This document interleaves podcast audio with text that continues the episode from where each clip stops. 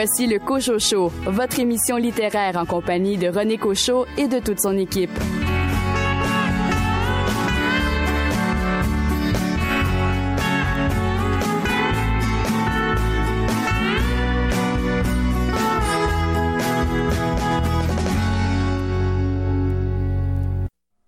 Bienvenue à votre rendez-vous littéraire. Ici René Cochot. Toute l'équipe est euh, fin prête à vous offrir deux heures euh, d'émission consacrée à la littérature québécoise. Vous aurez l'occasion d'entendre Tania Massot nous parler du nouveau roman de Raoui Age, La Société du Feu de l'Enfer chez Alto. Et nous avons comme chroniqueur et chroniqueuse pour cette première partie d'émission Caroline Tellier dans un premier temps. Caroline, on va se plonger un peu dans l'été. Le livre d'un été de Tove Jansson aux éditions La Peuplade. Et de votre côté, Richard Mignot, un roman policier qui euh, a attiré beaucoup d'éloges. C'est un livre un québécois, un livre d'une québécoise, Isabelle Grégoire. Le titre du roman Fille de fer. Bonne émission.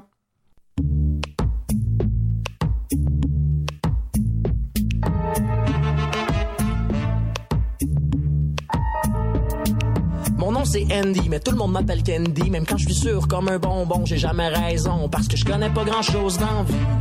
Je fais des affaires illégales de manière très amicale. Je sais que le monde va mal, mais pour moi tout est normal. Parce que je connais pas grand chose dans vie.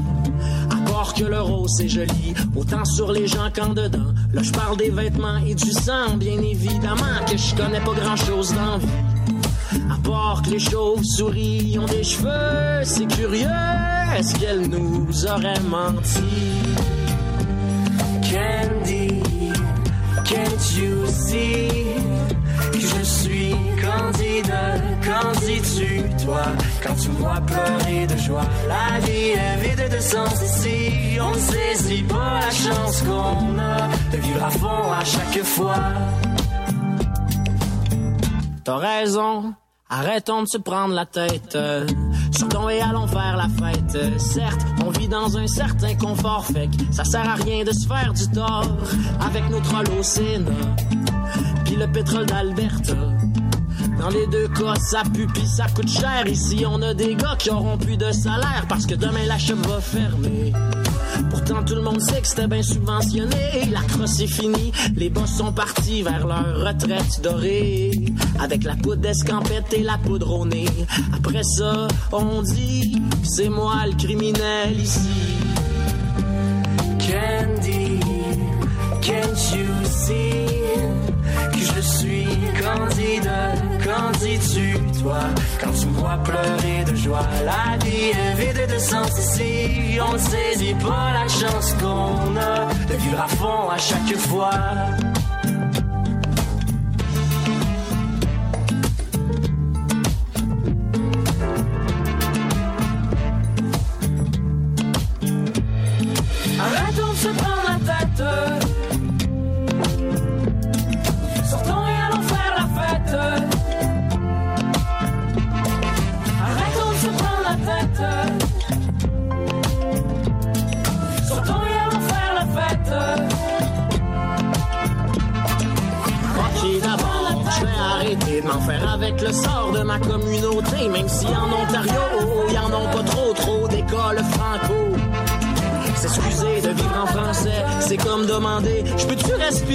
S'il vous plaît Mais jamais nous nous mettrons à genoux. Whatever you tell us to do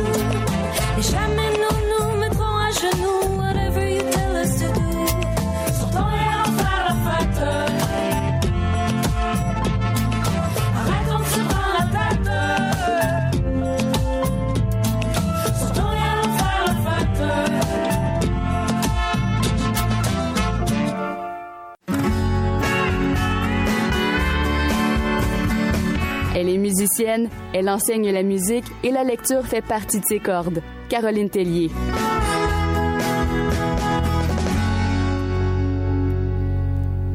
Nous sommes en hiver, mais ça ne nous empêche pas de déjà penser à l'été ou de se rappeler un, été précédent. Caroline Tellier, bonjour. Bonjour René. Caroline, on va se plonger dans le livre d'un été de Tove Jansson, publié aux éditions La Peuplade. Peut-être nous dire dans un premier temps qui est euh, cet auteur? Oui, René. Alors, euh, c'est une auteure prolifique. Alors, c'est une auteure, peintre, illustratrice. Tove Jansson est née en 1914, décédée en 2001. Elle est à l'origine d'une œuvre littéraire exceptionnelle. Elle est l'une des grandes créatrices du 20e siècle. Ben, alors, on va remercier la- les éditions de La Peuplade de nous faire découvrir cet auteur. Tout à fait. Cet auteur et ce roman aussi. Et ce roman, c'est le livre d'un été. Alors, le livre d'un été, c'est quoi au juste? Alors, Je vais vous situer un petit peu Tove Jansson. Elle, en fait, quand elle était jeune, elle a passé plusieurs étés dans une petite île dans le golfe de la Finlande, à 50 km d'Helsinki. Et même plus tard dans sa vie, elle l'a passé été sur une, sur des îles euh, dans le golfe. Et il y a de même, vous allez retrouver des documentaires d'elle où on la, elle est filmée sur ces îles. Ah. Donc, ce dont elle parle, c'est probablement de sa vie, de son enfance.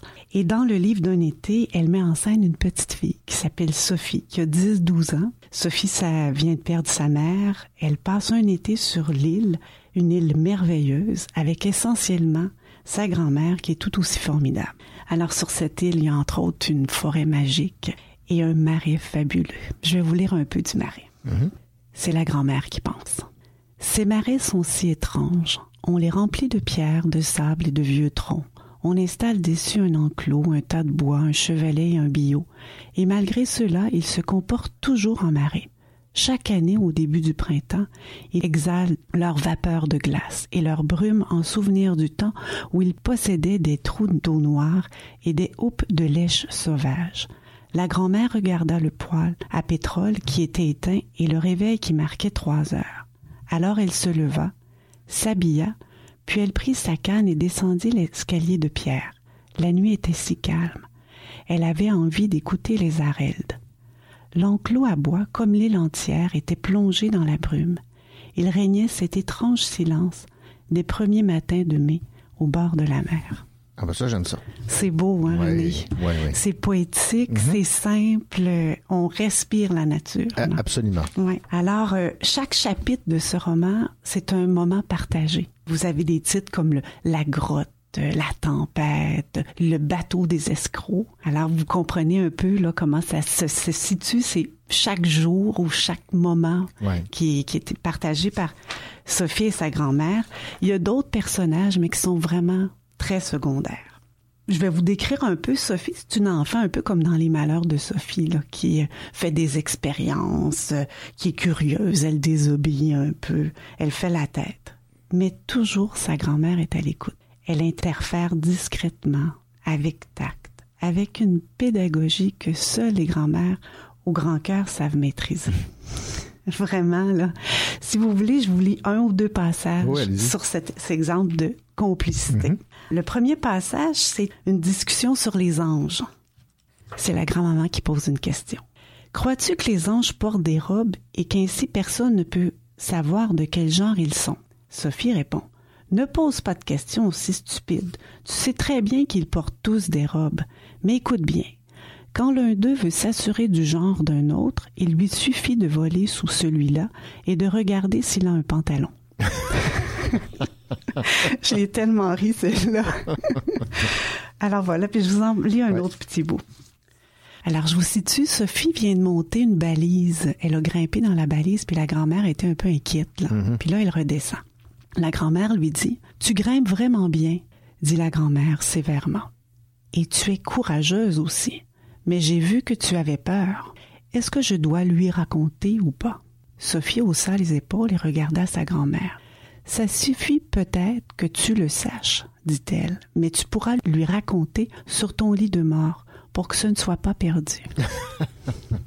et le lui, on comprend que c'est le père. Oui, oui, oui, oui. Tove Jansson écrit très très bien la- l'enfance. Elle excelle lorsqu'elle fait parler ou penser la grand-mère. Elle donne une aura de tendresse fantastique à la nature, aux objets environnants. C'est très très agréable. Donc, un, un style qui vous a carrément rejoint. Ah oui, tout à fait. Ce li- livre, c'est du pur bonheur. Euh, c'est à donner en cadeau si vous voulez, c'est à garder précieusement. C'est pour tous les âges. Ce livre et les personnages sont intemporels. Ça aurait pu être écrit au début du, du 19e siècle, comme ça peut être écrit de nos jours, je pense que c'est quelque chose qui va toujours être bon à lire. Le livre d'un été, Tove Jansson, aux éditions La Paplade, et euh, fidèle à votre habitude, vous nous avez trouvé une chanson où il est question d'île. Oui, alors je vous dis, René, je crois que Gilles Vigneault est allé euh, sûrement sur une de ces îles. Ah, d'accord. En tout cas, euh, sur la même île que Tove Jansson et Sophie, parce qu'il a une chanson qui décrit parfaitement ce qui se passe sur cette île. Et cette chanson, ça s'intitule Les îles de l'enfance. Gilles Vigneault, comme s'il l'avait effectivement écrite à la fois pour avoir vécu sur ces îles et en lien évidemment avec l'histoire racontée dans ce livre, le livre d'un été. Merci beaucoup, Caroline. Les îles de l'enfance dorment sur l'eau du temps. On ne saurait y revenir qu'avec des pas d'enfant. On ne saurait tout retenir. L'eau et le vent s'en vont devant sans emporter un souvenir. Le calme des eaux, le bruit des roseaux, le chant des oiseaux habitent ma tête. Les couleurs du temps, les odeurs du vent, les soleils levants habitent mon cœur. Les îles de l'enfance dorment sur l'eau du temps.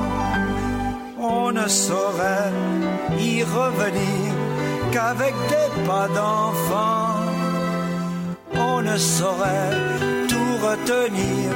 L'eau et le vent s'en vont devant sans emporter un souvenir. Puisque c'est ton tour, vogue, rêve et cours dans les anciens jours et remplis ta tête. Regarde avec soin, secrets et grands foins, prends-en plus que moi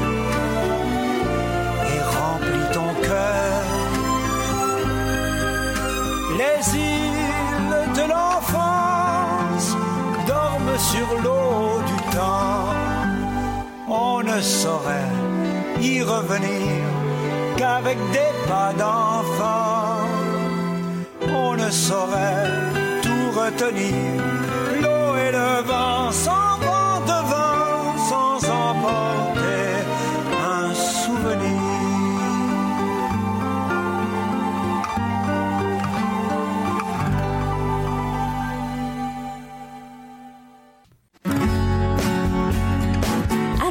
ici Véronique Grenier et vous écoutez votre émission littéraire Le Cochon Show.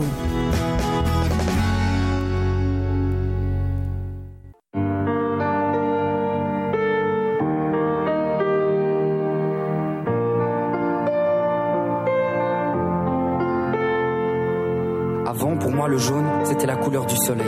Maintenant, pour moi, le jaune, c'est la couleur du bordel, le bordel. Enfin mis en lumière parce que quand tout déborde, bah, faut bien changer son verre. Avant, pour moi, le jaune, c'était un tournesol.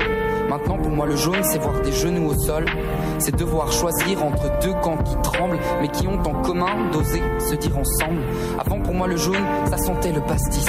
Maintenant, pour moi, le jaune sent plutôt l'explosif. Tu peux pointer du doigt, mais, la faute nous incombe. On est tous les ouvriers dans cette usine à bombe.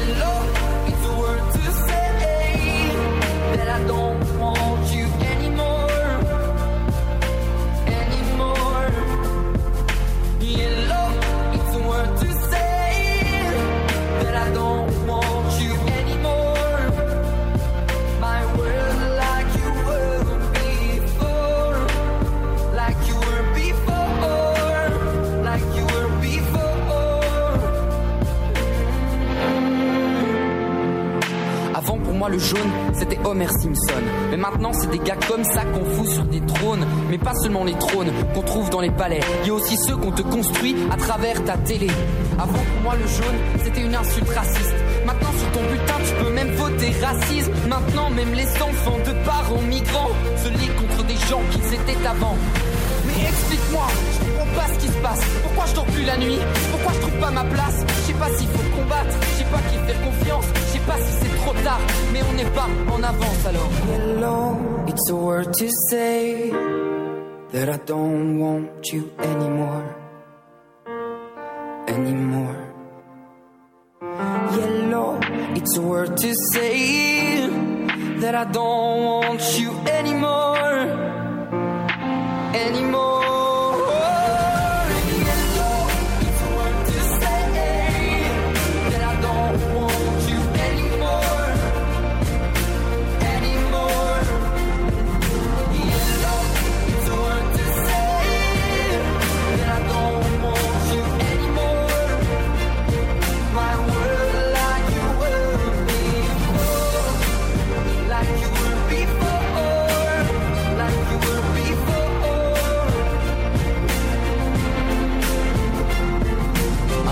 Le jaune, c'était simplement le jaune.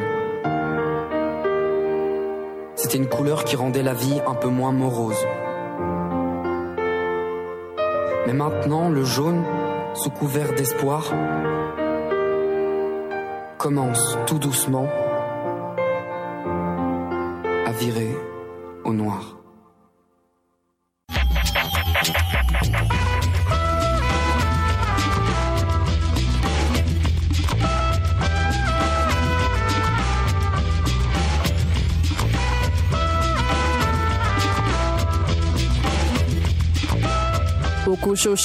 Découvrons nos auteurs.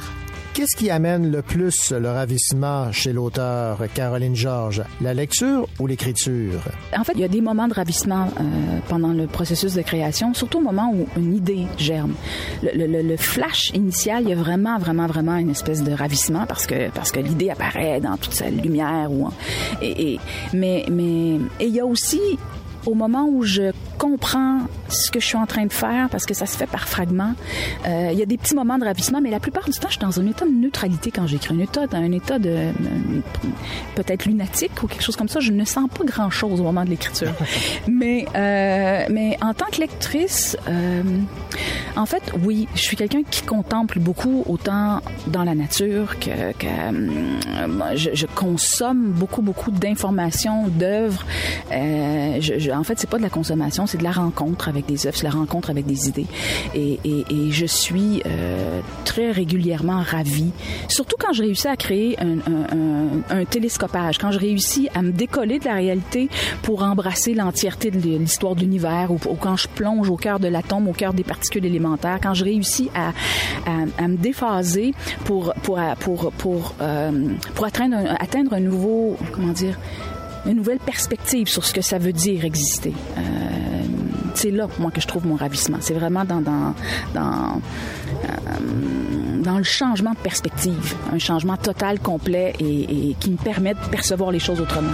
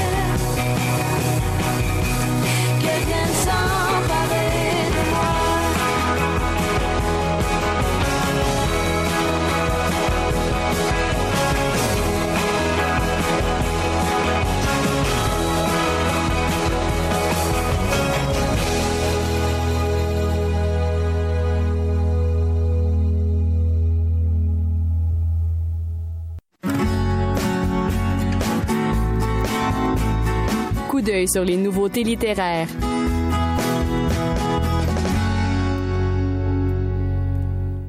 L'année 2020 débute lentement, mais sûrement avec quelques nouveautés en librairie, dont cet euh, ouvrage de Raouillage, La Société du Feu de l'Enfer, publié aux éditions Alto. Raouillage est né à Beyrouth au Liban. Il a survécu à neuf ans de guerre civile et il a immigré au Canada en 1992. Ce n'est pas sa première publication chez euh, Alto. On va écouter Tania Massot, éditrice adjointe chez Alto, nous parler de ce nouveau roman. Alors, tout d'abord, euh, je, je prends quelques instants pour présenter Raouillage, qui est un auteur que euh, nous, on publie depuis le tout début euh, de sa carrière. Il avait beaucoup, beaucoup marqué les esprits avec son premier roman, Le parfum de poussière, qui avait eu le prix des libraires du Québec, qui avait été gagnant au combat des livres. Et là, il nous revient avec La Société du Feu de l'Enfer. Alors déjà, un point pour le titre, parce que on a beaucoup ri quand on a, on a su qu'est-ce qui se cachait derrière ce mystérieux titre. Euh, en fait, ce serait un peu de manière euh, tordue Six Feet Under, euh, Six pieds sous terre, version libanaise en guerre civile. Donc, qu'est-ce que ça veut dire? Ça veut dire qu'en fait, on suit Pavlov, qui est fils d'un d'un croque-mort, d'un entrepreneur en, en pompe funèbre qui doit décider si oui ou non il reprend le flambeau après la mort de son père parce que effectivement il découvre que son père euh, était membre de cette fameuse euh, société du feu de l'enfer. Et cette société, qu'est-ce qu'elle fait? Euh, En fait, elle permet à des gens un peu en marge de la société, euh, des exclus, des, des athées, des, des, gens qui n'adhèrent pas aux cultes religieux euh, euh, principaux du pays, euh, d'avoir une animation, une crémation euh, telle qu'ils le désirent. Donc, c'est un peu le, le super-héros des morts, c'est qui va permettre de d'accomplir les dernières volontés. Et Raouillage, sa force non seulement donc d'aborder des sujets aussi durs, mais avec un, lyrisme, avec une poésie, une brutalité et aussi une culture. Euh, euh, chaque page nous, met, euh, si je peux me permettre, les fesses à terre. C'est vraiment très fort. Je, je, je vous le recommande vivement. Voilà, c'était Tania Massot, éditrice adjointe chez Alto, qui parlait de ce roman, La Société du Feu de l'Enfer de Raouillage. Mm-hmm.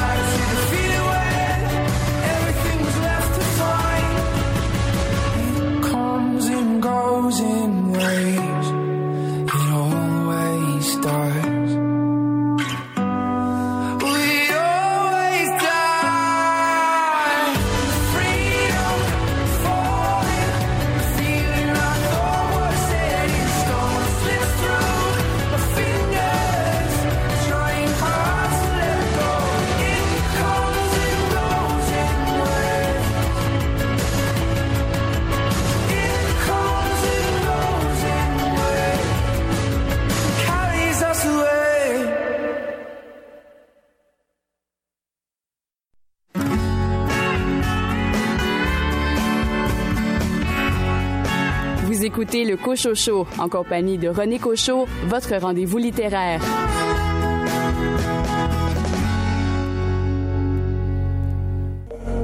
Tu m'as fait perdre le fil de ma pensée, mes rêves ne cessent de me hanter.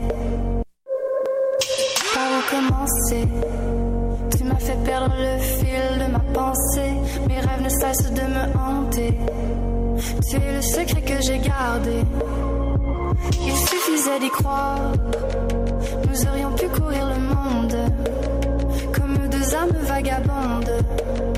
Tu es ma lumière dans le noir. Comme la lune sur l'océan qui disparaît et suit le vent. Tu es la beauté, le mal en même temps. Mais tu m'as sauvé du mal en même temps. Tôt ou tard, je pose plus de questions.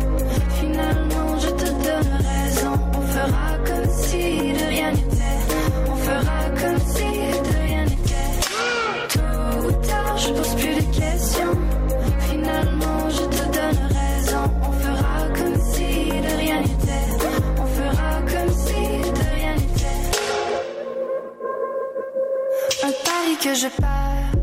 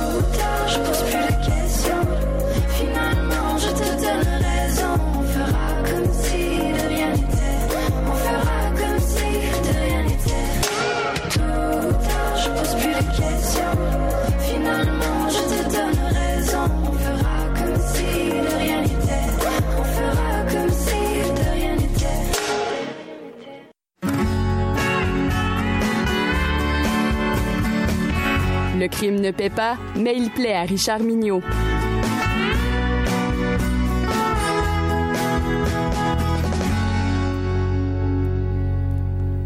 Bien le bonjour, Richard Mignot. Bonjour, René Cochot.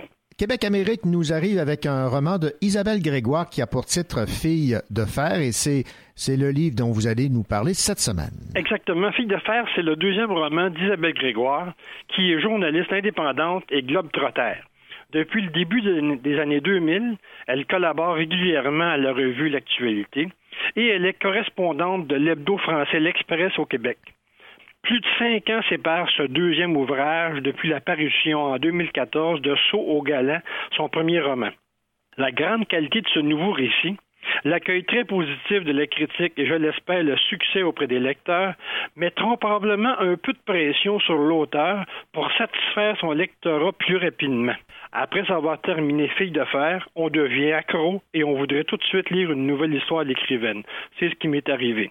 En premier lieu, je vous invite à regarder la magnifique page couverture. C'est un peu difficile à la radio, mais quand même. Un mot nous vient immédiatement, c'est énigmatique. Comme le personnage du géant dans ce roman, et surtout comme Marie Guilbeault, seule femme dans le monde très masculin des conducteurs de train dans le Grand Nord.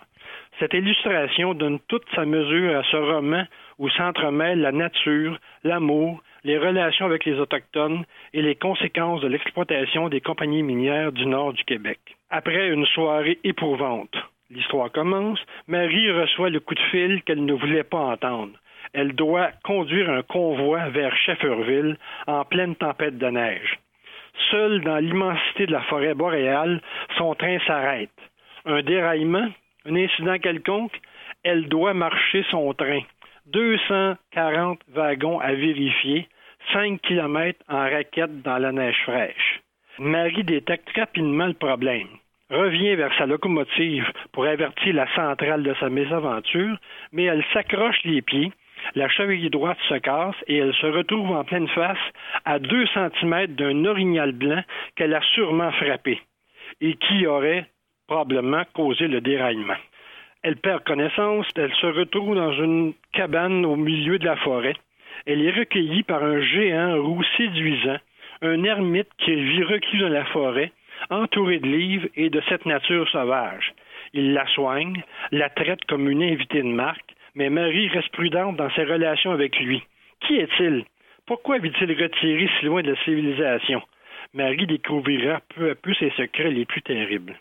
Elle revient au travail. Elle doit faire face maintenant au comportement machiste de certains de ses collègues et même à des agressions sexuelles.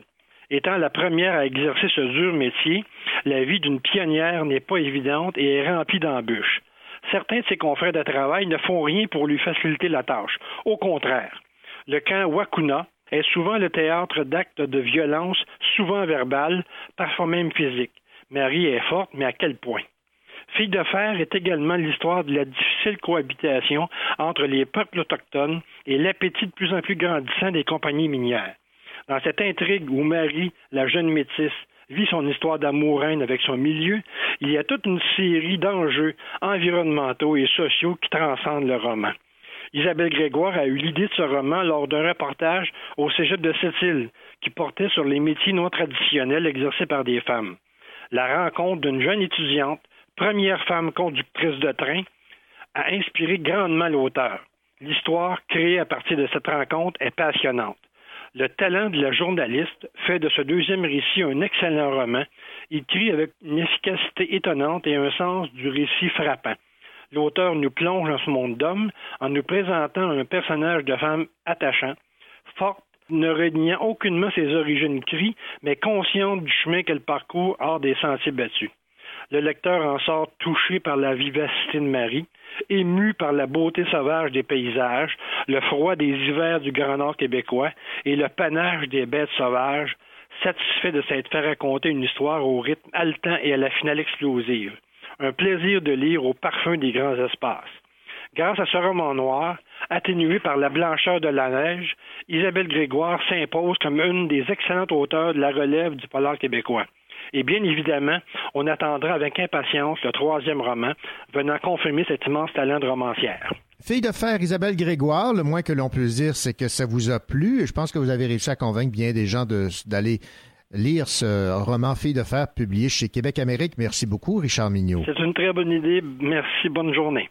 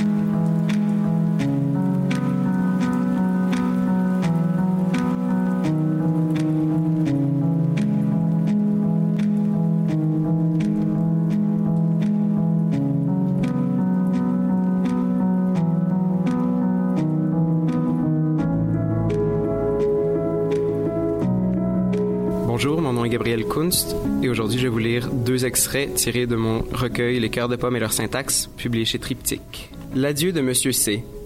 Monsieur C portait un chapeau melon, juteux à souhait, et noir pêche, dufteux et rond et creux.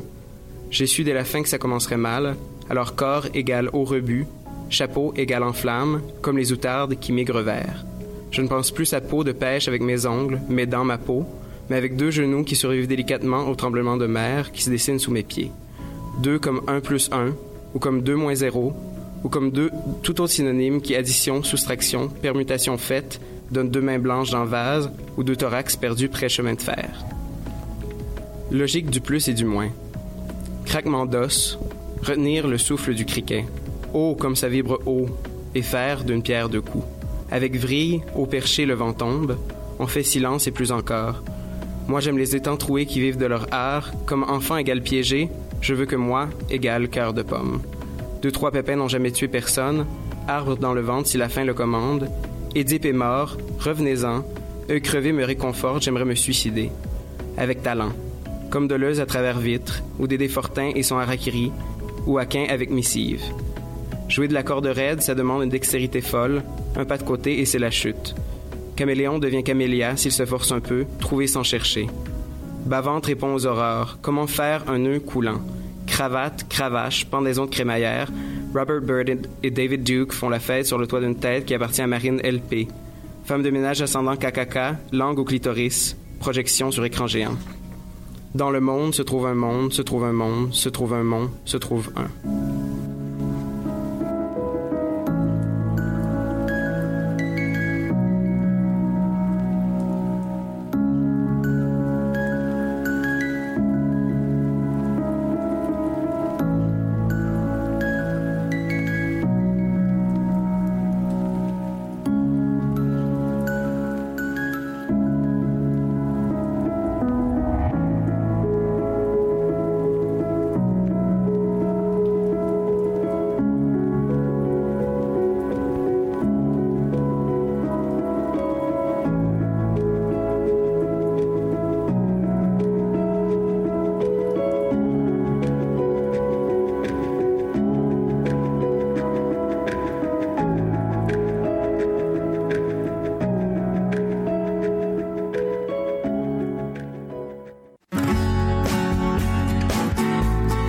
Gagné, poète et auteur. Vous écoutez Le Cochocho.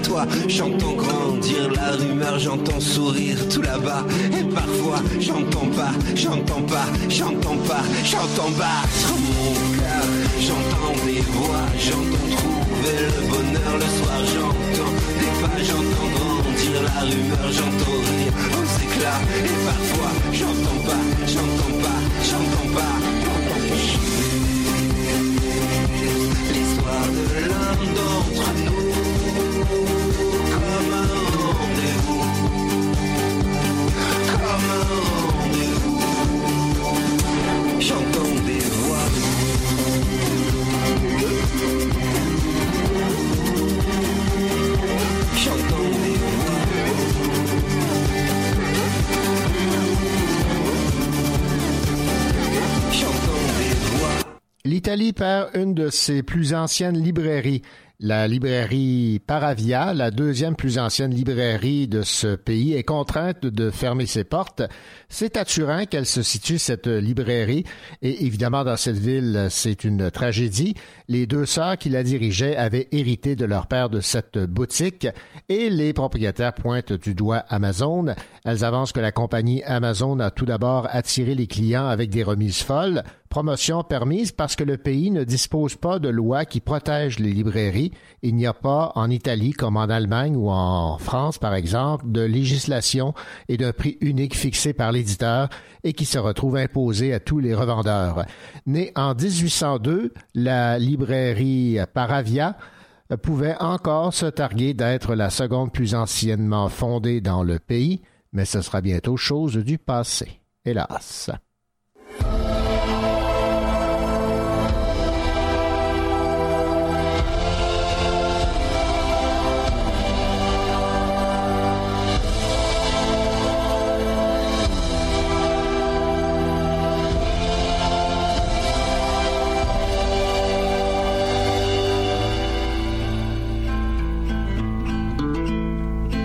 Me souviens de tes poèmes et de la lumière dans tes yeux. Je me souviens de tes je t'aime que tu balançais comme des vœux.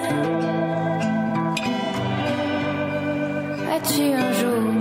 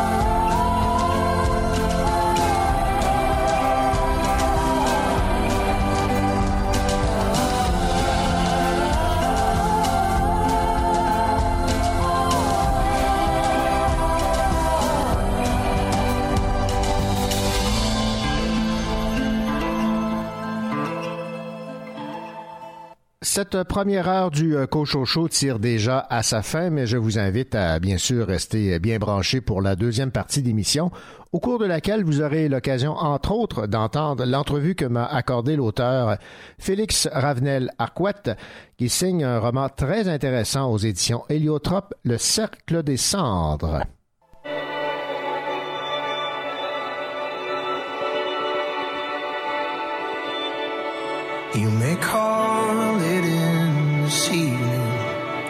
You've only lost the night. Preset all your pretty feelings. May they comfort you tonight. And I'm climbing over something, and I'm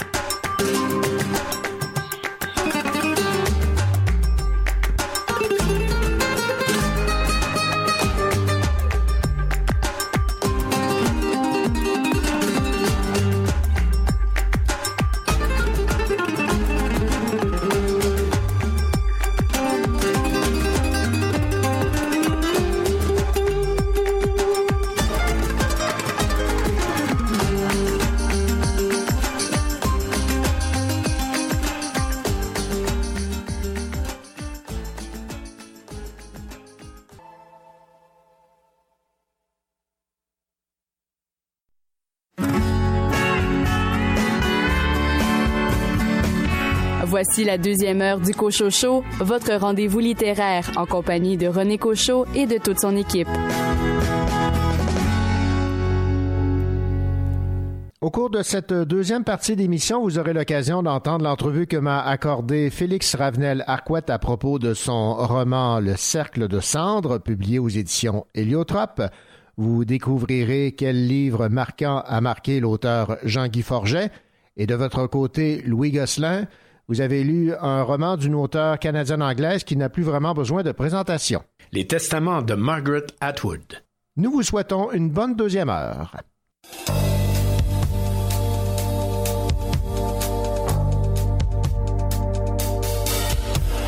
Marche avec moi, j'ai tant de choses à te dire.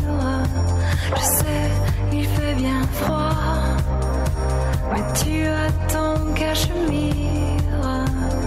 Laisse la nuit comme elle est, elle saura nous attendre. C'est maintenant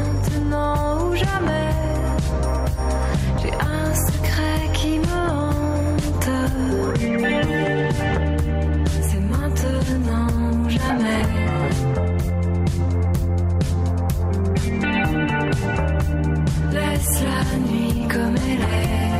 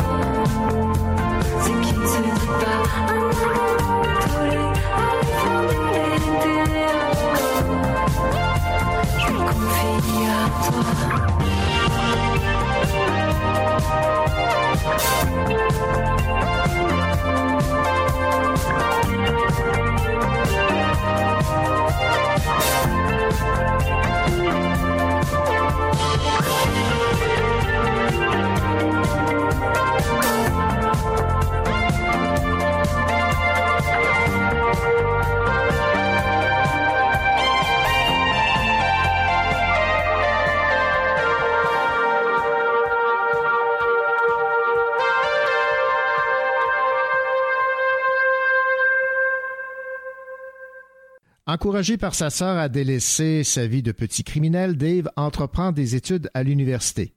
Bien vite cependant, il sent qu'il n'y est pas à sa place et lorsqu'un ami de son oncle lui demande de livrer des cigarettes de contrebande en bateau, risque nul, paye généreuse, il accepte d'emblée sans se rendre compte qu'il remet le pied dans l'engrenage. Plus tard, c'est un pick-up à pare-choc rempli de poudre qu'il doit conduire à des clients.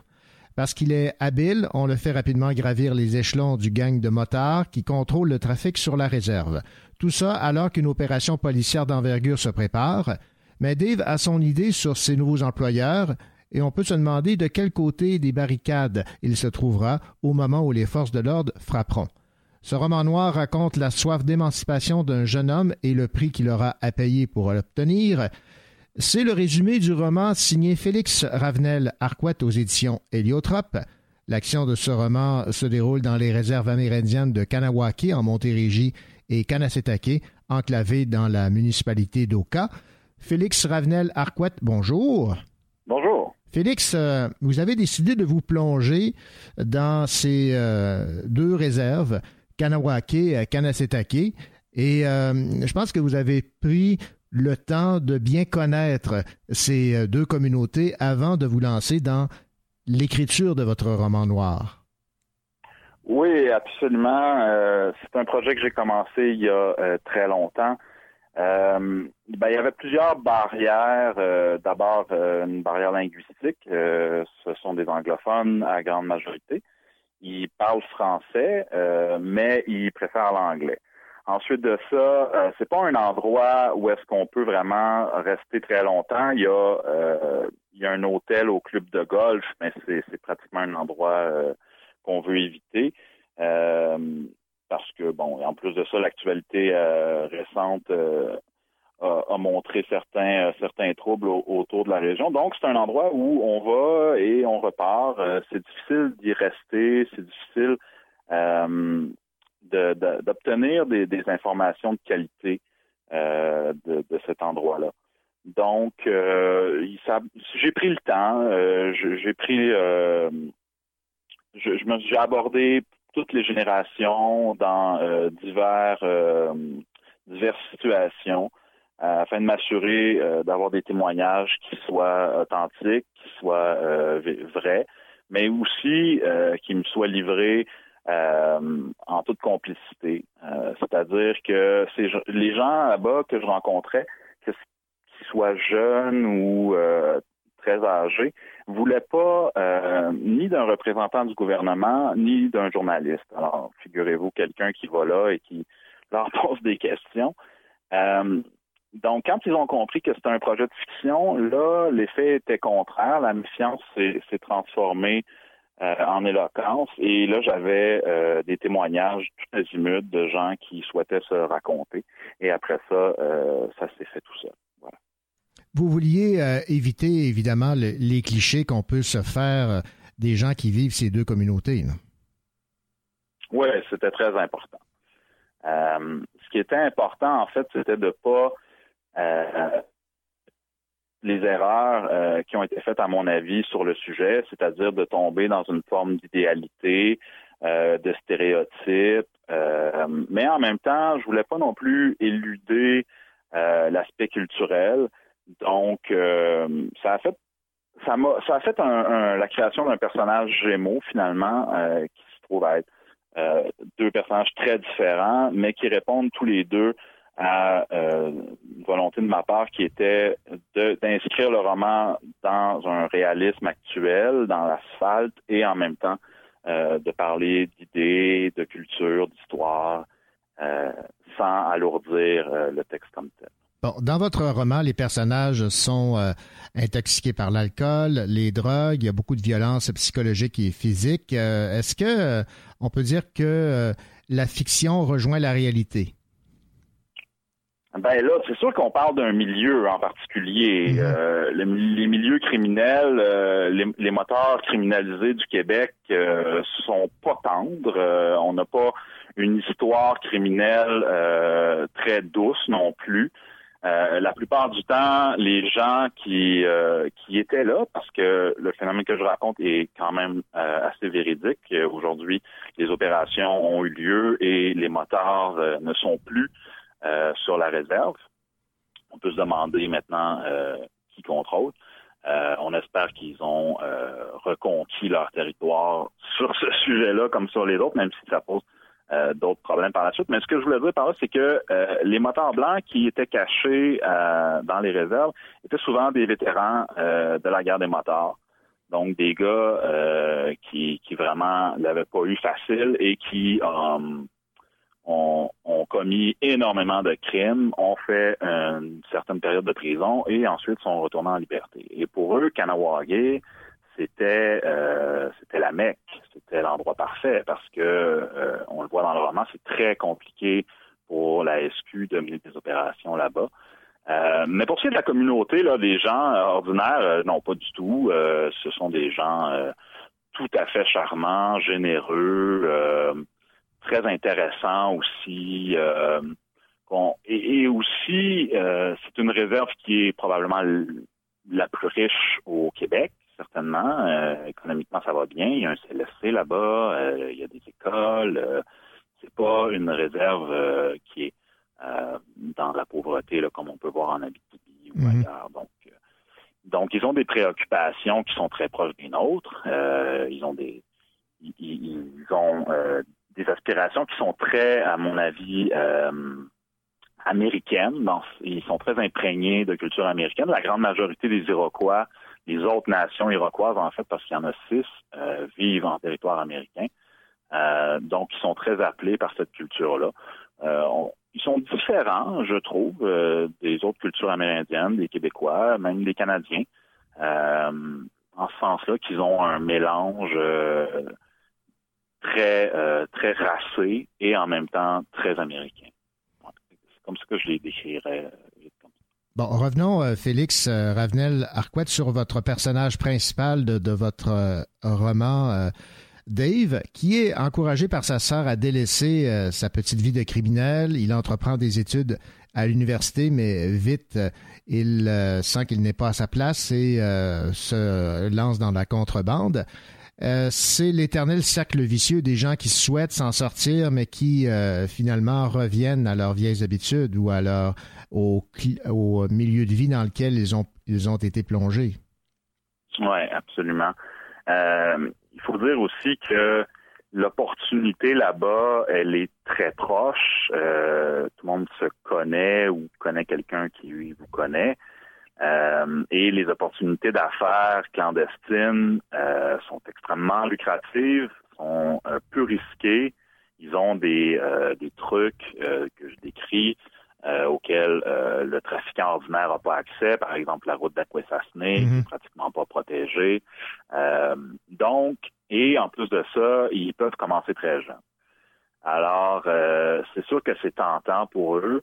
Et je voulais pas, je voulais écrire un roman qui soit à la fois édifiant, mais qui raconte le, le- côté initiatique est important. Je voulais que le jeune Mohawk ou le, jeune euh, délinquant ou perdu ou drop-out ou peu importe euh, qui, dit ça voit euh, le, prix d'un triomphe dans ce milieu-là finalement. Euh, parce que euh, effectivement euh, l'engrenage continue et puis Dave est, est un homme est un jeune homme qui était intelligent, qui était plein, plein d'espérance, qui avait tout pour pour réussir et tout pour plaire et qui par la force des choses s'est retrouvé du mauvais côté euh, de la loi et de la société. C'est un phénomène qui arrive souvent, qui, qui, qui est triste, mais que je voulais pas éluder euh, pour euh, juste euh, un happy ending ou une leçon d'édification. Vu que de toute manière, c'est un roman noir.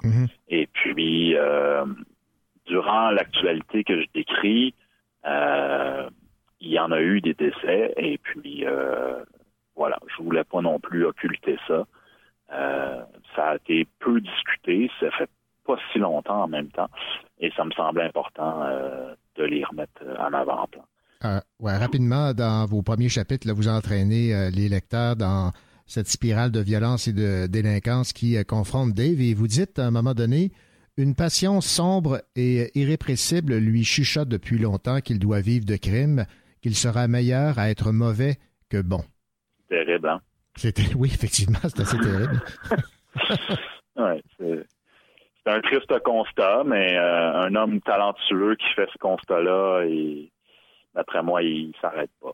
Ouais, donc c'est ça. Oui, je voulais créer un personnage qui soit à la fois euh, attachant et répulsif. C'est une forme, une forme pas d'anti-héros parce que dans sa tête à lui, il commet pas le mal là, au sens propre. Il, il, il reconquiert ce qui, ce qui devrait lui appartenir. C'est un peu ça le message. Et euh, d'une certaine manière, c'est un révolutionnaire euh, et tout le mouvement là qui, qui, qui, l'incarne. Euh, eux, ils se considèrent, d'un- ils se considèrent effectivement comme des Che Guevara de la révolution criminelle locale.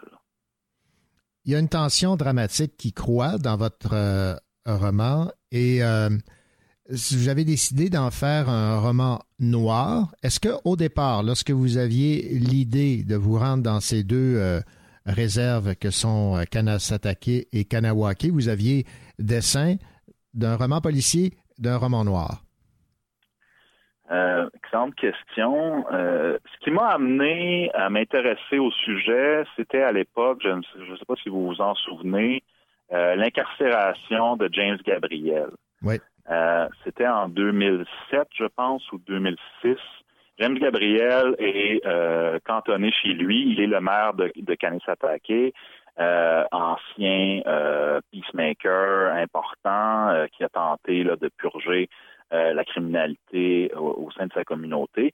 Et un beau soir comme ça, les trafiquants ont pris des bulldozers, ont pris des gros camions, ils ont séquestré le poste de police de Kanesatake et ils ont euh, mis les feux, mis le feu à la maison de James Gabriel qui a été obligé de se sauver par la porte arrière et de s'exiler en Ontario. Donc ça, c'était euh, l'actualité au moment où j'ai commencé à m'intéresser à la chose. Ensuite sont venues euh, les opérations policières, là, euh, Machine et Cléopâtre, euh, qui ont inspiré euh, la trame du roman. Mais les choses sont arrivées en même temps que moi j'étais là-bas. Donc ça l'a un peu forcé euh, mon angle d'écriture. Au départ, euh, je voulais juste raconter euh, la vie d'un jeune couple ou euh, d'une jeune d'une jeune famille. Euh, C'était pas dans mon intention nécessairement euh, de, de faire un roman noir, même si j'en ai lu énormément, mais j'adore le genre. j'en- ai lu de, de Dashiell Hammett jusqu'au dernier Elliot Roquenoir. Euh, je suis quelqu'un qui euh, connaît bien le, sujet, le genre, et euh, ça m'a pas intimidé non plus d'aller dans cette direction-là. Mais j'avais un projet de fiction et euh, disons que la réalité a quitté mon, mon angle d'écriture et j'ai trouvé le sujet assez intéressant et palpitant pour me permettre d'écrire ça. Bon, on est bien content de cette tournure des événements, Félix Ravenel-Arquette, parce que euh, les personnes qui vont plonger dans la lecture de votre euh, roman, euh, Le Cercle de Cendres, vont être euh, ravis de découvrir votre plume, votre euh, tension dramatique que vous avez su développer au fil des pages. Merci beaucoup pour cette entrevue. Ben, c'est bien aimable, c'est moi qui vous remercie. Ici André Bernier, auteur. Vous écoutez le Cochocho, votre émission littéraire.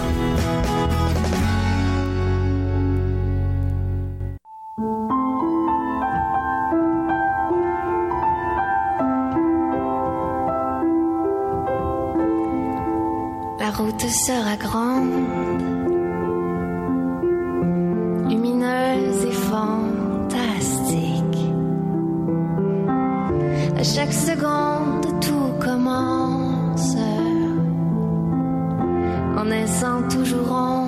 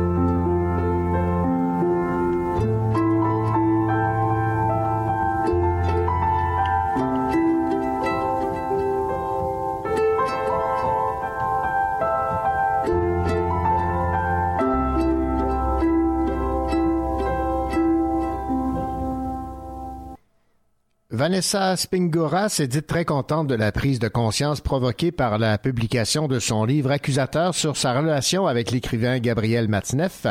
Celui-ci est aujourd'hui, rappelons-le, sous le coup d'une enquête pour viol sur mineur.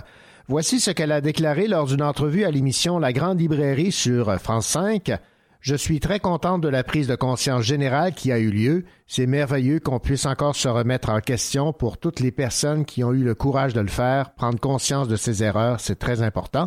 Dans le consentement, Vanessa Spingora raconte, rappelons-le, comment elle a été séduite par Gabriel Masneff à l'âge de 13 ans dans les années 80 et les blessures que cette relation a laissées dans sa vie.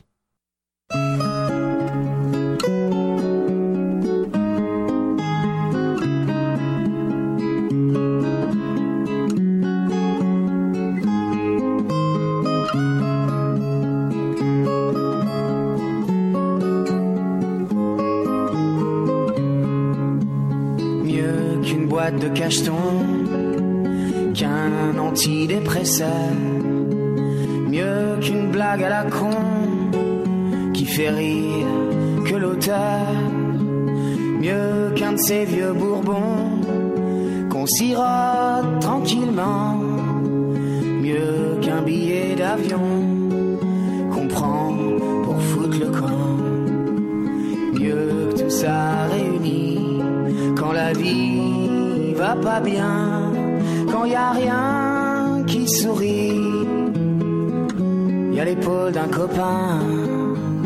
mieux qu'entendre sur les ondes sa chanson préférée. Mieux qu'une colère profonde, les assiettes fracassées. Mieux que n'importe quel psy, mieux qu'un punching ball. Mieux qu'une pizza aussi,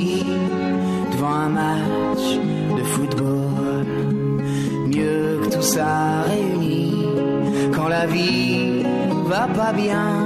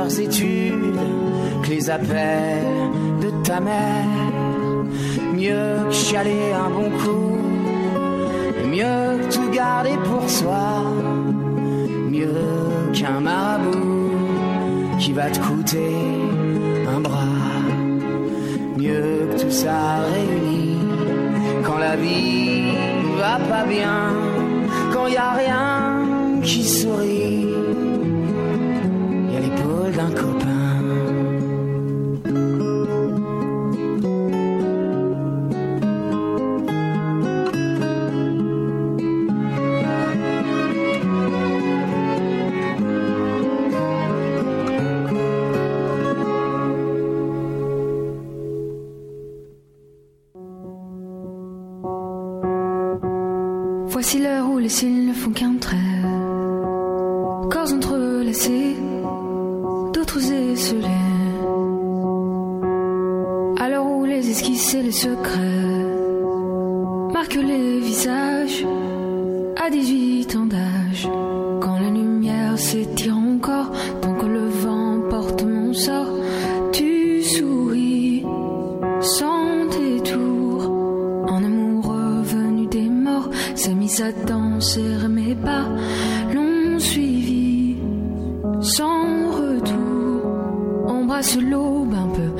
Embrasse l'aube de tes cheveux, lâche les chevaux de ton désir. Le vent se lève, quitte à laisser ton dernier soupir, accueille l'élan de l'aube, du haut de tes lèvres, accueille l'aurore. Et la courbe de nos corps.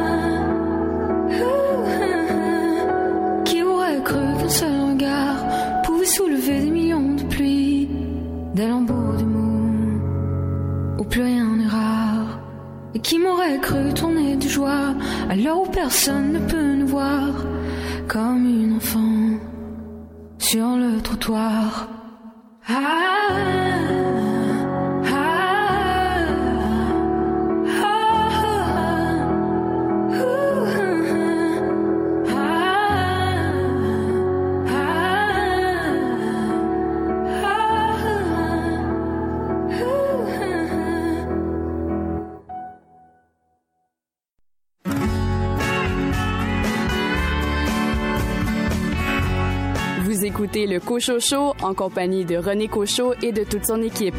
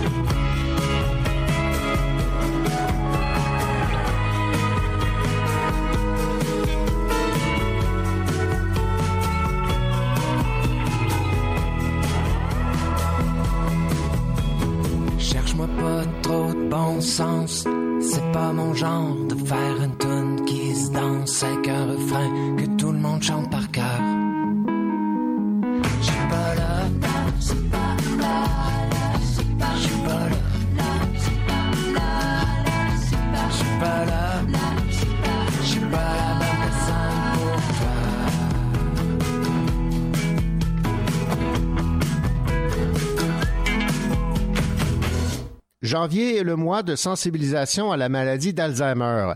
Il est souvent euh, difficile, on le sait, d'expliquer euh, les maladies aux enfants.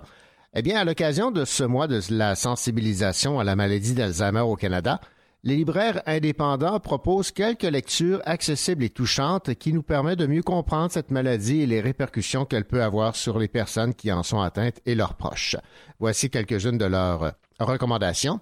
À commencer par La planète de grand-père par Coralie Sodo et Marie Lafrance aux éditions 2, maison d'édition basée ici à Sherbrooke. Il existe une planète où rien ne tourne rond, et mon grand-père à moi, il vit un peu sur cette planète-là. Une histoire sur la mémoire et les souvenirs et comment les préserver. Ou 1961 par Sarah Cohen-Scally chez Albin Michel. Atteint d'Alzheimer, Ben ne reconnaît plus ses proches et ne sait plus qui il est.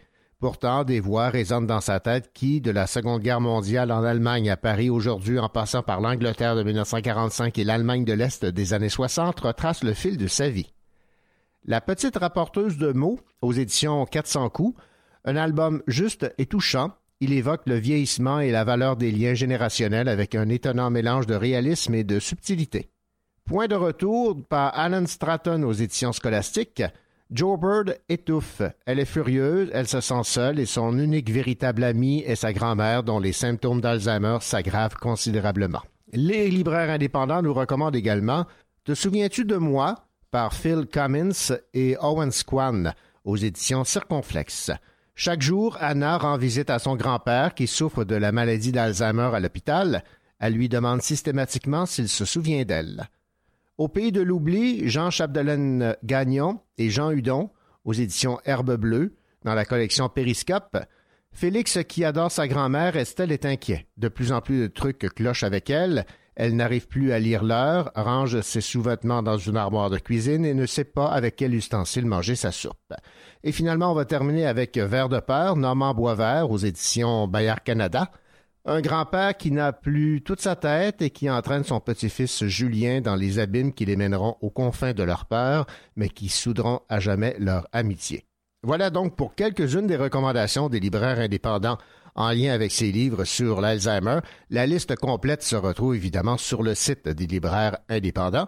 Et on va enchaîner en musique avec une euh, chanson de circonstance, la très belle chanson Ficelle de Ingrid Saint-Pierre.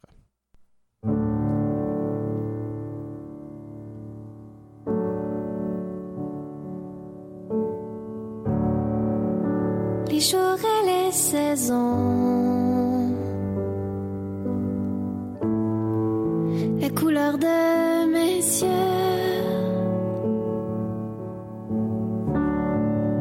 les paroles des chansons,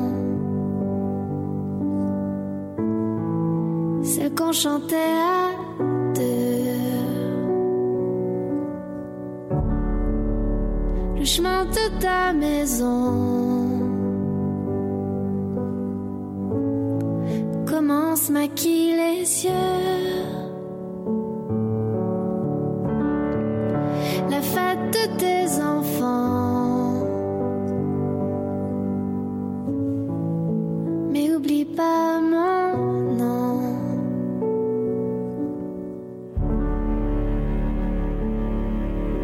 Tes souvenirs d'avant. Tu sais, je verrai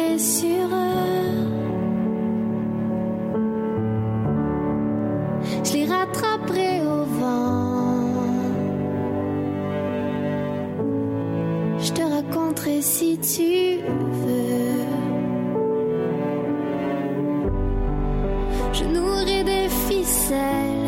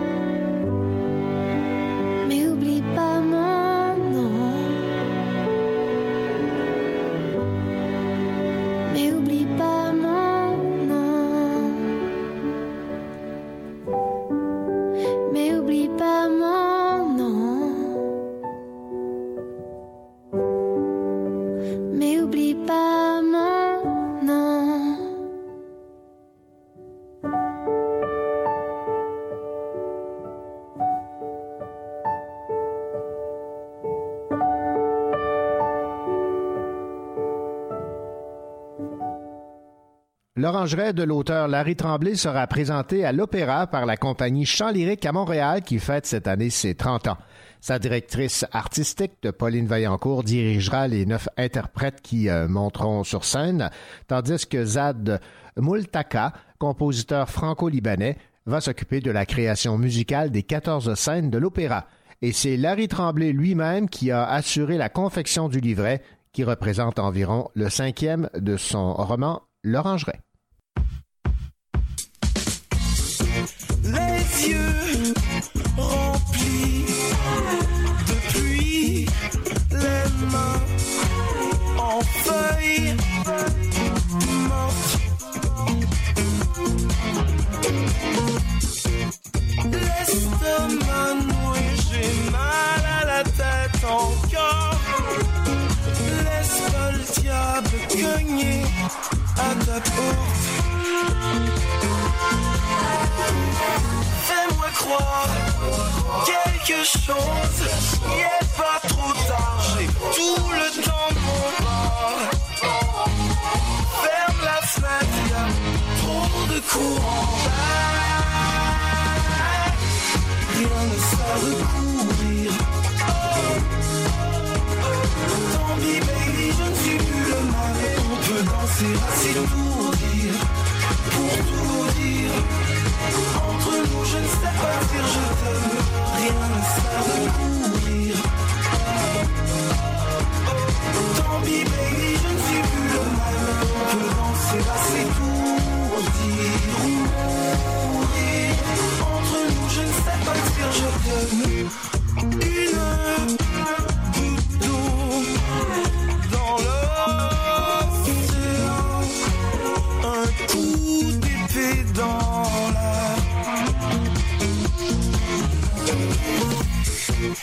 L'ouragan passé, qu'est-ce qu'on va bien faire? Quelques gouttes d'eau dans la rivière.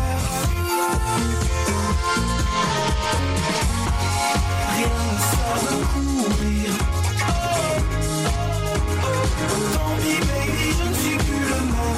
Peut danser assis pour dire, pour tout dire. Entre nous, je ne sais pas dire je t'aime. Rien ne sert de courir. Tant pis, baby, je ne suis plus le mal. On peut danser assis pour dire. Entre nous, je ne sais pas dire je t'aime. Fais-moi croire quelque chose. Il est pas trop tard,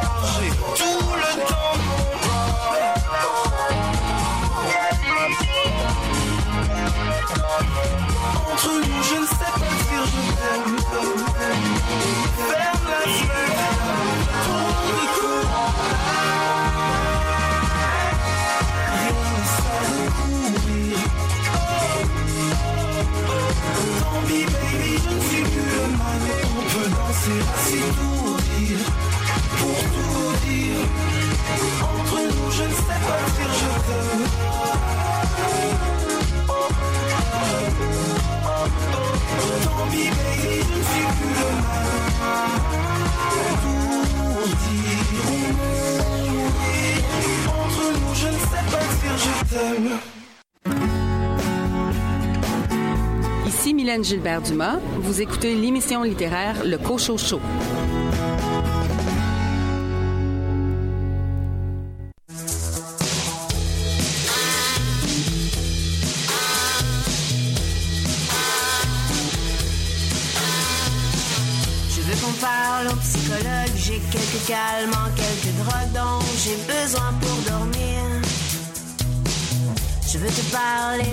Qui me rassurent mais qui me nuisent. Je suis plus sympathique et ivre. En m'allongeant sur le divan, j'allie le croche au captivant, la sensation stimulant les lendemains au déprimant. Au psychologue, viens écouter ce que les belles aiment révéler. Au que les belles aiment se cacher.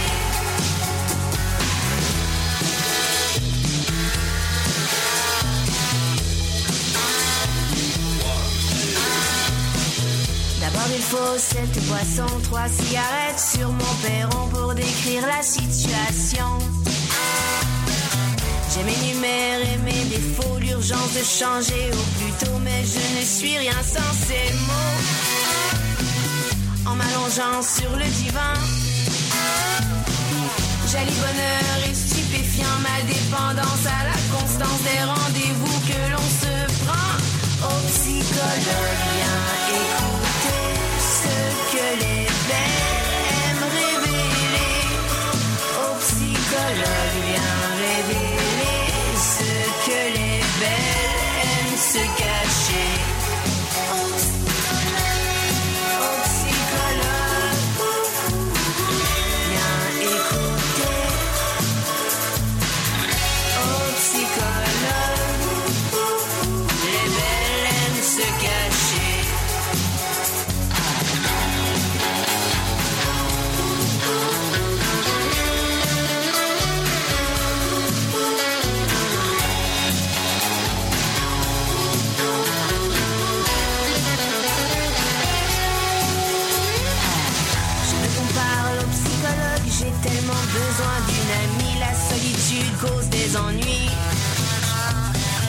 Pour me décharger de mes doutes, quand je me tiens au bord du gouffre, je te paierai quoi qu'il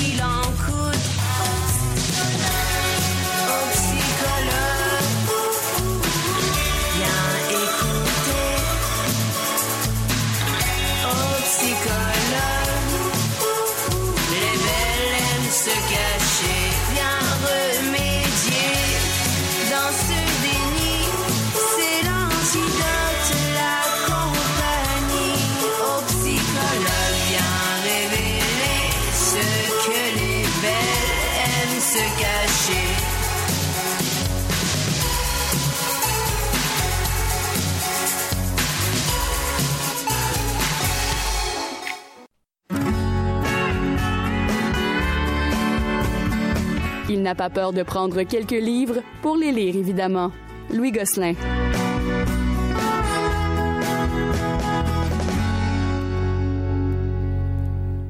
Louis Gosselin, évidemment, tout le monde l'attendait, cette version française de la suite de cet euh, ouvrage de Margaret Atwood, La Servante écarlate, et il est enfin arrivé. Oui, j'avais bien hâte de lire ce nouveau roman qui est dans la série de La Servante écarlate que j'ai suivi à la télé comme bien des gens, bien des auditeurs d'ailleurs. C'est un monde en soi. hein. Si vous savez pas de quoi on parle, ben c'est l'histoire d'une prise de pouvoir d'ultra-religieux aux États-Unis qui réduisent la femme à des rôles de servante, de mère porteuse, et de, de- de toutes sortes de choses en décrétant que les hommes sont supérieurs et que la femme, avec ses tentations, est responsable de tout ce qui arrive. C'est un peu, c'est, c'est un petit- c'est un petit, un petit résumé, là, mais c'est à peu près ça.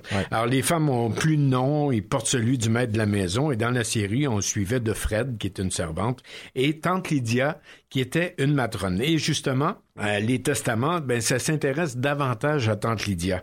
Son parcours dans la vie, euh, ainsi qu'à un bébé qu'on avait réussi à faire passer clandestinement au Canada, qui est devenu une espèce de symbole pour les ultra-religieux.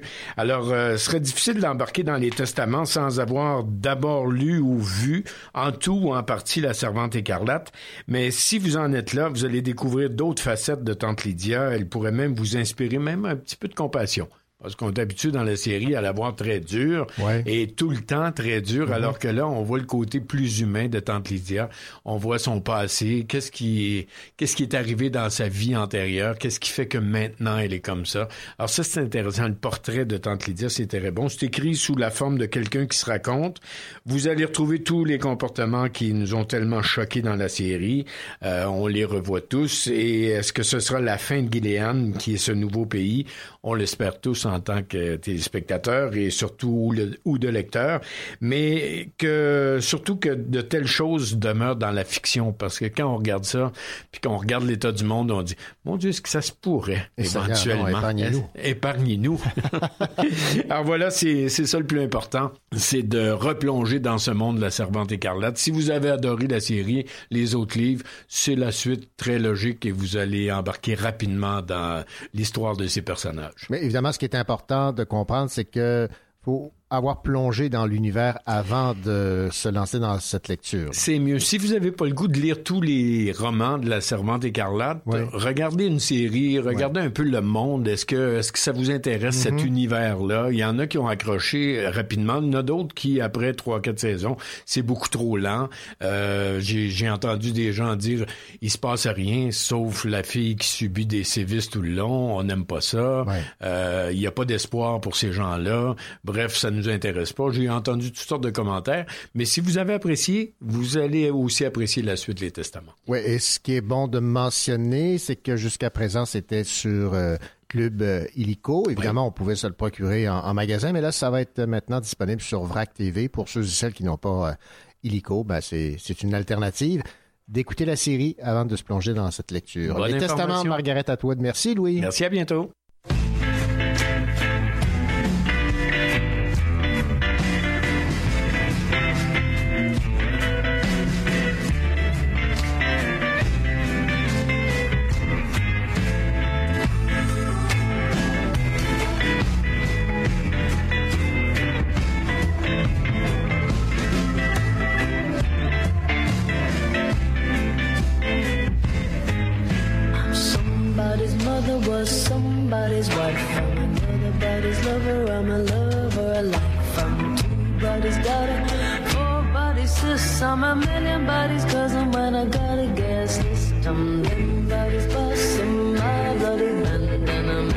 Anybody's when I got a glass in my hand. I'm a new body's heaven or a nobody's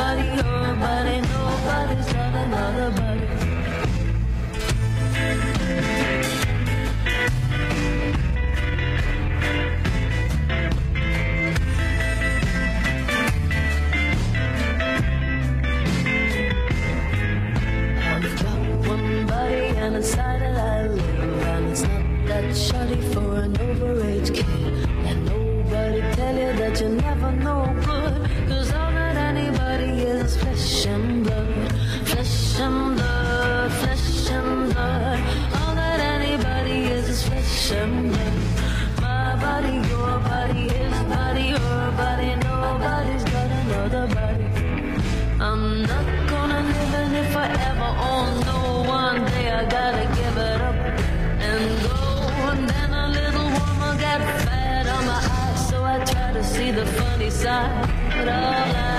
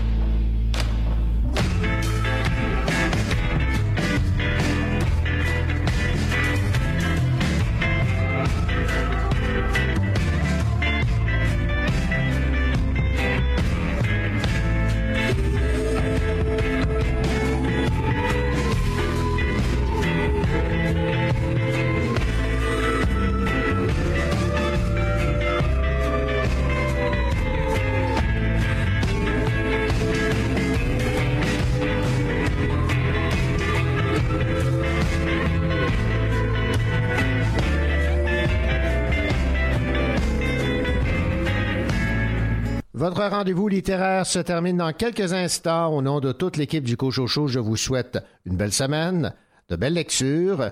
Toute l'équipe a déjà hâte de vous retrouver la semaine prochaine pour d'autres chroniques, d'autres entrevues et la découverte de l'univers des auteurs d'ici. Je vous rappelle également que si vous avez le goût de réécouter des chroniques des entrevues ou de les écouter parce que vous avez manqué certains extraits de l'émission, eh bien, vous pouvez écouter le contenu du Cochocho grâce à la magie du balado. Allez, au revoir, à la semaine prochaine. Jack and Jill went up the hill to get a little high. Sat and talked for hours how they want him off from life. She promised him forever as she looked him in the eyes. Little did Jack know that every word of it was lies. And it all came tumbling down when he found out she's sleeping around. Oh, where leave those promises now? King of the hill, but she's broken his crown and his heart sinks. His head in the clouds, she left him so low with her goodbye. Now Jack's just getting high.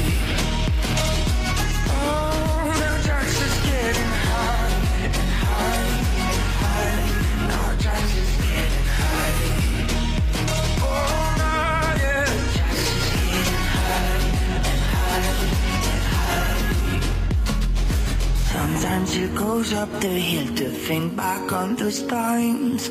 Looks out on the world, wonders what Jack made of his life. She promised him forever when she looked him in the eyes. She knew then that every single word of it was lies. And it all came tumbling down when she found out he's moved out of town. What goes round always comes back around. Only she had and broken his Jack would be with her now. She wasted all her time with other guys while Jack was getting high. Oh, now getting high high high. Getting high. Oh, yeah.